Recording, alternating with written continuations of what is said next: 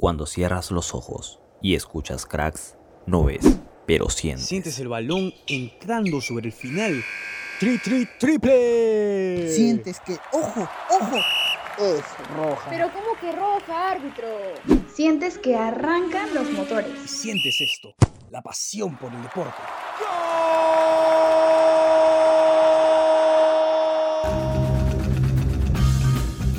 Cracks. Solo ganadores.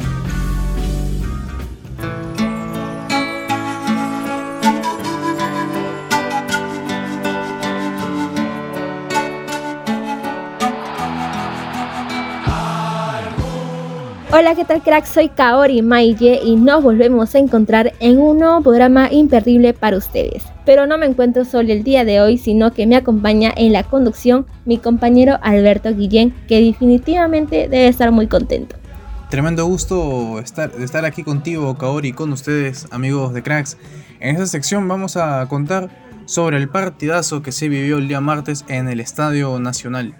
Así es, Alberto. Desde los primeros minutos, el hincha peruano ha gritado eufóricamente desde las tribunas y desde las salas de sus hogares, ¿no?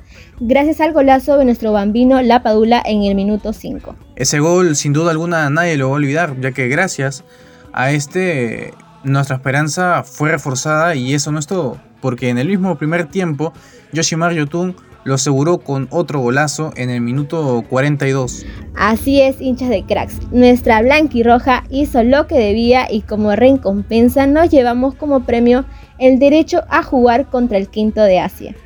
Un partido que nos llevaría al Mundial o nos dejaría fuera de ella, pero ante este dilema hemos conversado con Paul Pérez, un periodista deportivo y comentarista de RPP Noticias y también de Latina Deportes. Para esto le damos la palabra a nuestro compañero Enrique, quien le hizo unas preguntas a nuestro invitado. ¿Qué tal Alberto? ¿Qué tal Kaori? Gracias por el pase. Así es, cracks. Nos encontramos con Paul Pérez, eh, comentarista de Latina Deportes y RPP Noticias, para comentar, para hablar sobre este repechaje intercontinental que va a estar jugando nuestra querida selección peruana frente al quinto de Conmebol. La primera pregunta rápidamente para entrar de lleno en la entrevista es, ¿es cierto que Perú parte con rodaje? Y no solamente eso, sino también con cierto favoritismo, pero este favoritismo nos puede jugar en contra a la hora de enfrentar a Australia o los Emiratos Árabes Unidos?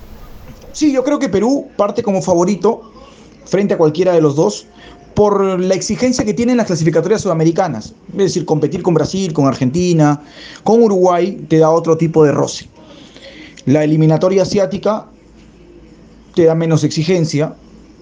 Compites con selecciones como Japón, Corea, pero también lo haces con Siria, con Irán, con Omán, por mencionar algunos. Entonces la exigencia me parece que de este lado de, del mundo, en esta asociación, es mucho más fuerte.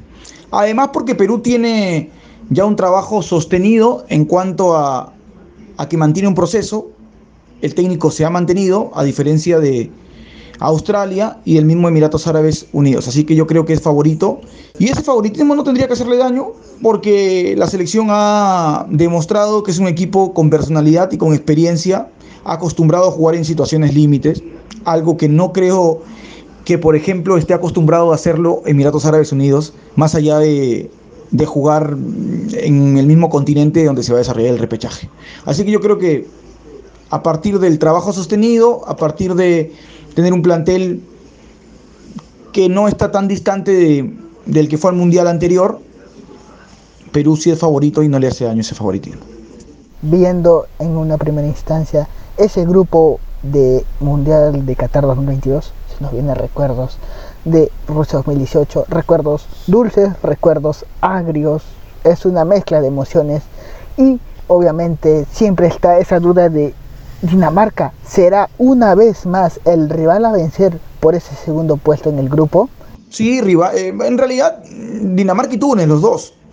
Pero sí, en el papel Dinamarca por el plantel que tiene. Porque creo que, que es el, el segundo en el orden de jerarquía para poder pasar junto a Francia. O sea, viéndolo desde un lado neutral, Francia es el favorito Y si le preguntas al mundo, al mundo del fútbol, ¿quién acompañaría a Francia? Bueno, hay gran parte que te va a decir Dinamarca. Por, la, por el plantel que tiene, porque tiene jugadores en ligas top. Christensen juega en Chelsea. Eriksen, Eriksen ha estado jugando en Inter recién, ahora está jugando en la Premier. Eh, sigue jugando en Alemania. Eh, tiene eh, Delany juega en Sevilla, así que tiene, tiene un plantel bastante amplio y creo que es el, el favorito en ese orden para poder quedarse con el segundo lugar. Y, y yo creo que el rival a vencer de Perú, ¿no? Eh, si Perú quiere mm, clasificar, ya proyectándonos a noviembre, tiene que ganarle a Túnez y, y a tratar de hacer lo mismo con Dinamarca. Y ya seguramente estaremos en otra oportunidad contactándonos para hablar de lo que más nos gusta, el fútbol. Chao, chao. Porque el pitazo final lo pone cracks, solo ganadores.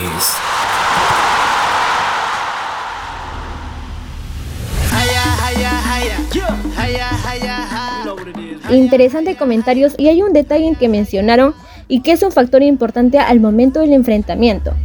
¿No es así, Alberto? Así es, Kaori. Eh, el tema de la exigencia en cada continente es distinto, es diferente. Como dijo Paul Pérez, eh, en Sudamérica es más exigente a comparación de Asia. Y eso, sin duda alguna, se va a ver en la cancha. Y si ganamos el repechaje, nos vamos al Mundial a acompañar a grandes selecciones como Brasil y Argentina, ¿no? Que quedaron en los dos primeros puestos en la tabla. Recuerda que estás escuchando Cracks, solo ganadores por Radio UPN. No te despegues de Cracks, que se viene en nuestra segunda sección y no se olviden de escuchar la canción oficial de Mundial que ya fue lanzada.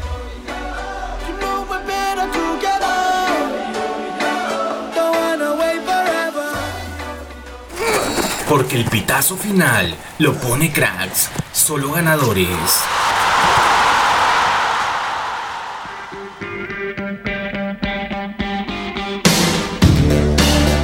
Y estamos de vuelta, cracks, en esa sección en Central Deportiva que tanto te gusta. Te vamos a mantener informado tanto de lo que es el voleibol femenino en nuestra Liga Nacional y también de la Liga de Fútbol eh, femenino en la fecha 2.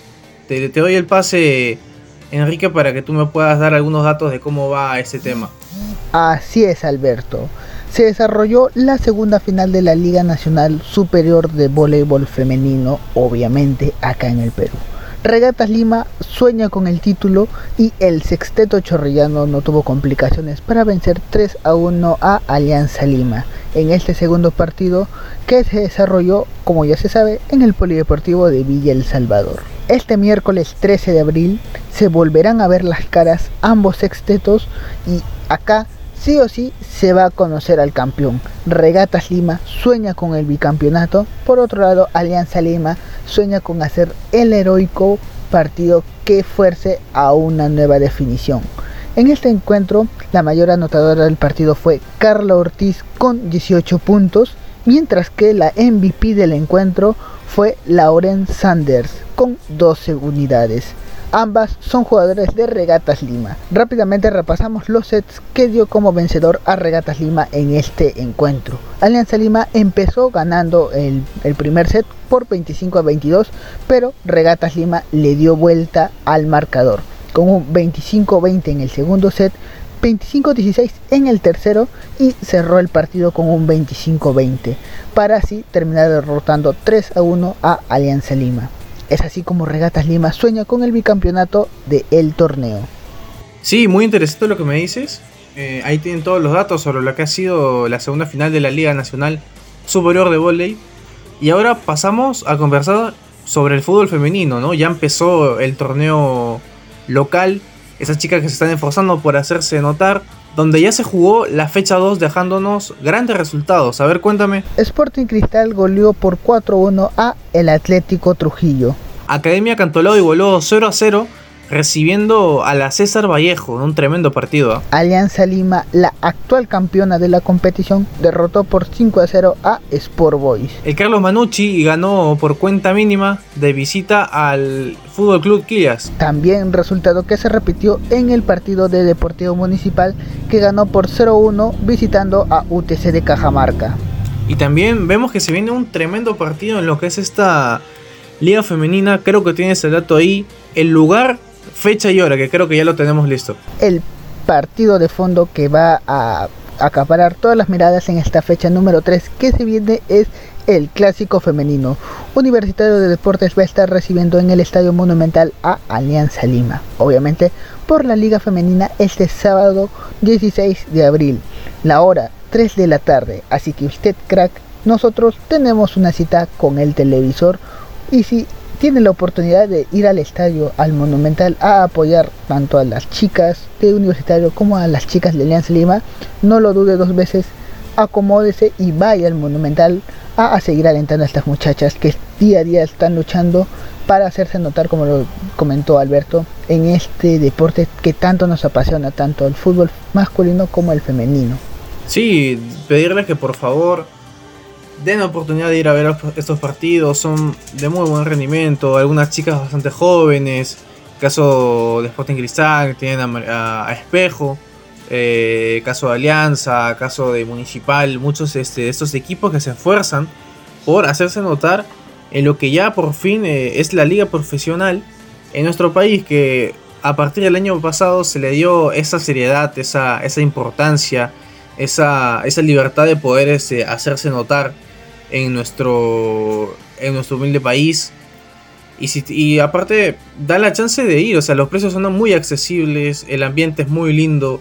Eh, y, va, y se va a vivir espectacular, creo yo. Y cerramos el bloque de Central Deportiva que a usted tanto le gusta, querido crack. Sí, lamentablemente nos quedó, nos quedó cortísimo eh, el tiempo el día de hoy. Hemos tocado temas muy importantes.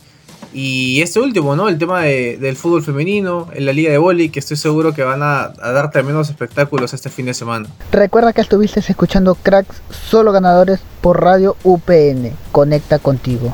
Chau, chau.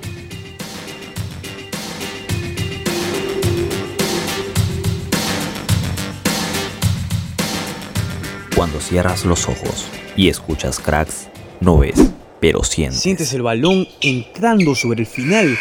¡Tri, tri, triple! Sientes que, ojo, ojo, es roja. Pero ¿cómo que roja, árbitro? Sientes que arrancan los motores. Y sientes esto, la pasión por el deporte.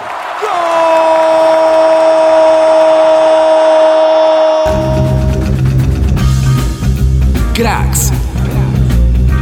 Solo ganadores.